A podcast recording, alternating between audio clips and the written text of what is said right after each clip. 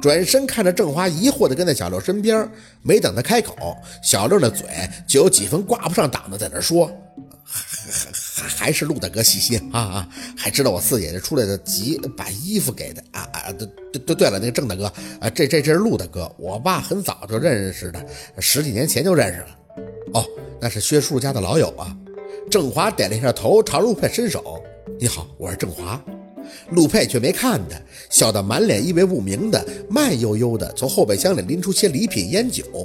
郑华有些尴尬，手伸在那里拿回来也不是，等着也不是，只能又重复了一遍：“你好，我是六。”什么时候这么不长眼力见了？不知道要帮姐夫拿东西啊？陆佩这不慌不忙的一句话，给小六直接弄毛了，仓皇的伸手去接：“啊啊啊，给给给给我就行了。”宝四眼看着郑华的身体一僵，陆佩就转脸笑得十分亲切地看向他：“啊，你好，我是四宝的男朋友。”小六的脸都白了。宝四知道他紧张什么，是跟他紧张一样的东西。若文还在屋里呢，这不请等着事业大战彻底爆发吗？不，也可以想得简单点宝四自我安慰着：窗户纸迟早得捅破了吗？木木地站在那儿。陆佩这种和风细雨都要让人下不来台的本事，宝四那是早就见识过的。例如家树结婚那一次，眼见着郑华腮帮子就要抽搐的站在风里，陆佩却含着深深的笑意走到宝四身前，帮忙整理穿在身上的大衣。你也是着急出来见我，也不能不穿外套啊，感冒了怎么办？说着，身体微俯，唇擦着宝四脸颊而过，声音轻轻地划过宝四的耳边。老子现在一看见这种老鼠的相亲对象，就窝一肚子火。没等宝四起反应，陆佩已经移开脸，对着宝四旁边一搂，就看向郑华，笑得一脸没心眼的样子。还站在这儿干什么呀？进去呀！哦，对，呃，那个我记性不太好，你刚才说你叫郑华，脸已经黑了，那表情形容不上来。尴尬吧，还透着那么一股说不出来的羞耻，于无声中像是被人给揍了一顿。看了看陆佩开来的车，又扫了一眼小六拎着陆佩带来的礼品，没发一语，咬牙就转身大步进了院子。正的，小六看着郑华那气势汹汹的背身，张了张嘴，但转眼一看陆佩眼底那抹阴沉的笑意，就赶紧把嘴闭上了，嗓子跟卡了毛似的，自己在那咳嗽了好几声。陆陆陆大哥，进进去吧，我爸妈都在家呢。呃，饭饭饭都做好了。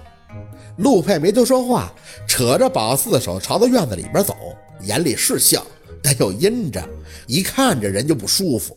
小六闷闷的跟在后边，得空赶紧苦着脸给宝四飞了一个小眼神无声的就说了一句：“事儿大了。”宝四的身体冰麻麻的，完全是被陆佩支配着向着屋里走。能思考的脑细胞已经在此刻全部阵亡了。在陆佩这儿，宝四只有被他带着节奏的份儿，哪儿还会安排什么呀？就是这事儿啊，的确是大了。从院门口到屋子十几米的距离，宝四却走出了一种万里长征之感。一会儿想好的，想若文不会像他爸妈那么极端，毕竟陆佩在外边的传闻，若文是一点都不知道的。有色眼镜他也不至于戴。不好的呢，就是沈明远那事儿还卡着，若文肯定会别扭，就像是四年前，他也觉得他们家和陆佩的差距太大。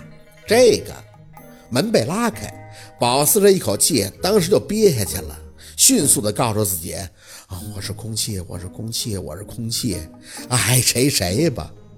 哎，怎么了，小郑？饭还没吃，急着走什么呀？你说话呀！若文还在宝四那屋追着郑华问什么，听语气也在拉拉扯扯的不让郑华走。这边的那明月已经在厨房惊讶的啊了一声，很显然他是看到了陆佩了。若若文，若文。那明月的手里还拿着饭勺，嘴里叫着若文，眼睛却瞪得溜圆的，从厨房奔出来，看着陆佩，看谁来了？谁呀？若文态度不咋地，在宝四那屋应了一声，还交代了一句：“郑华，怎么说都得吃完饭再走，是不是？四宝跟你说什么了？一会儿问问他。”说话间，若文的身体从那屋里探出，一看到站在门口的他们，空气瞬时凝结。宝四还在自我洗脑：“我是空气，我是空气。”二舅、二舅妈，率先开口的是陆佩，很有礼貌地把自己带来的东西放在地上。应该早点过来看你们的，但是家里的事情耽搁了，所以呢，这才赶上元宵节才过来，唐突了。哎呦，别那么客气啊！拿明月被惊得够呛，看了若文一眼以后，拎着那饭勺，说话都不太利索的迎了过来，手里不停的接着小乐在旁边递来的礼品。妈，这都是陆大哥给买的。哟，茅台，这烟。那明月接了一阵子以后，注意到饭勺子还拿在手里，有些手足无措的，赶紧扔到了一边，把手在围裙上擦了擦，看着陆佩各种不自然的笑。小陆啊，你说你来就来，总那么破费做什么呀？家里还有你去年给买的酒呢，你二舅这都不舍得喝。陆佩笑意轻轻，舅妈你就别跟我客气了，咱们都是一家人。别说他这眼底的那杀气一消，在面对拿明月时，那就是个态度可人、气质文雅的后生。只有宝四知道，这二傻子那是装的，这货本质上就是个杀完人还会放血当饮料喝的老虎。宝四是站着没敢动，眼睛一直在打量着若文，他那脸打从看到陆佩的那一刻就僵住了。重点是，若文的眼神还一直落在陆佩扯着宝四的手上。宝四想使劲挣脱开，但是陆佩和颜细语的手就是不松。讲真的，此刻的宝四除了手被陆佩攥得热乎，身体上基本都已经凉透了。拿明月呢也有些尴尬，看了宝四身上的衣服，宝四，你这是？是宝四刚才出去接我接的急，也没穿个外套，我怕他感冒了，就把我大衣给他穿上了。陆佩还在淡定的解释，一点点局促的感觉都没有。自然就是像在他家，反观那明月倒是口条不利索了。若文还像是身处在外太空，宝四就别提了，完全就不想让自己有一丝丝的存在感，连那小六都消停装死上了。这么尴尬的气氛，给人感觉悠哉悠哉的，大概就只有宝四身边这一个陆大仙儿了。啊，哎，应该的，还是你贴心。宝 四，你谢小陆没有啊？这大冷天的，你说你感冒了咋整？那明月几句话的功夫，说的自己是满头的汗啊！那个小陆进屋吧，饭都做好了，咱们开饭啊！陆佩点头，刚要抬脚，这屋里的郑华却闷着脸，擦着若文身体走了出来。啊，薛叔叔，我先回去了，饭我就不吃了。等等，若文像是才回过神儿，一把扯住郑华的胳膊，同时眼睛里还在瞪着宝四，那神情说的很明白，手还不松开吗？宝四哆嗦了一下，脚步不动声色地和陆佩拉开了一些距离，眼低着，手暗暗地往外拽着。陆佩呢，却笑着看着若文，没说话，手说死也不松，弄得宝四的无措感是一波接着一波，身上那些零部件没有一个在正常工作的状态了。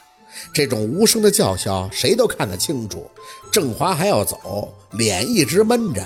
若文清了一下嗓子：“ 你留着。”说完，几步走到宝四和陆佩身前，扯住宝四另一只胳膊就要进屋。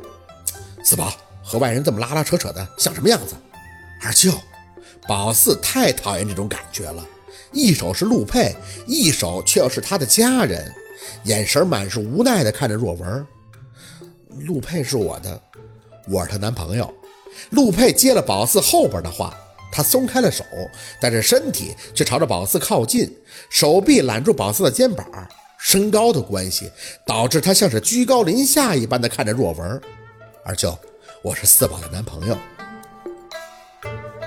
好，今天的故事就到这里，感谢您的收听。喜欢听白，好故事更加精彩，咱们明天见。